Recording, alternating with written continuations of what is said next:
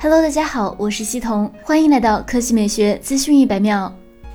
手机市场的竞争日趋白热化和高质量化，毕竟消费者越来越懂手机，需求也开始精细化。毕竟消费者越来越懂手机，需求也开始精细化，这就对厂商提出了更高的要求。随着二零二一年的到来，华为方面有望在上半年推出 P 五十系列手机。日前，有设计师分享了一组所谓 P 五十 Pro 的渲染图，供大家参考。和之前爆料好手 OnLeaks 的渲染图一致，P 五十 Pro 摒弃了上一代的左上角胶囊型大挖孔，而改用中置的单挖孔，这样可能会减少用户对异形屏的不适感，同时进一步提高屏占比。仔细观察的话，P 五十 Pro 依然是曲面瀑布屏，但保留了实体电源键和音量键。再看背面，延续了 P 四时上的矩形摄像头模组，内藏四摄，其中包括一颗方形潜望式长焦镜头。此前资料称，P 五十 Pro 的屏幕为六点六英寸，机身高度一百六十毫米，宽度七十三毫米。有消息透露，今年 P 五十系列不再有超大杯，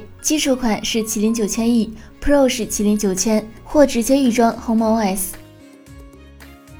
接下来来看三星。近日，有国外爆料达人公布了三星 Galaxy S 二十一系列的详细相机参数。根据爆料显示，三星 Galaxy S 二十一和 Galaxy S 二十一 Plus 相机参数保持一致，均采用了后置三摄方案，规格分别为一千二百万像素 f 一点八主摄加一千二百万像素 f 二点二超广角。加六千四百万像素 f 二点零长焦镜头，前置相机则为一千万像素单摄，而三星 Galaxy S 二十一 Ultra 则是配备了更加强大的四摄方案，规格为一点零八亿像素 f 一点八主摄加一千二百万像素 f 二点二超广角加一千万像素 f 二点四长焦加一千万像素 f 四点九潜望式长焦镜头，还拥有激光自动对焦模块。支持十倍混合变焦拍摄。值得注意的是，三星此次还在两个长焦镜头上都加入了 OS 光学防抖，这会大幅提升成像效果。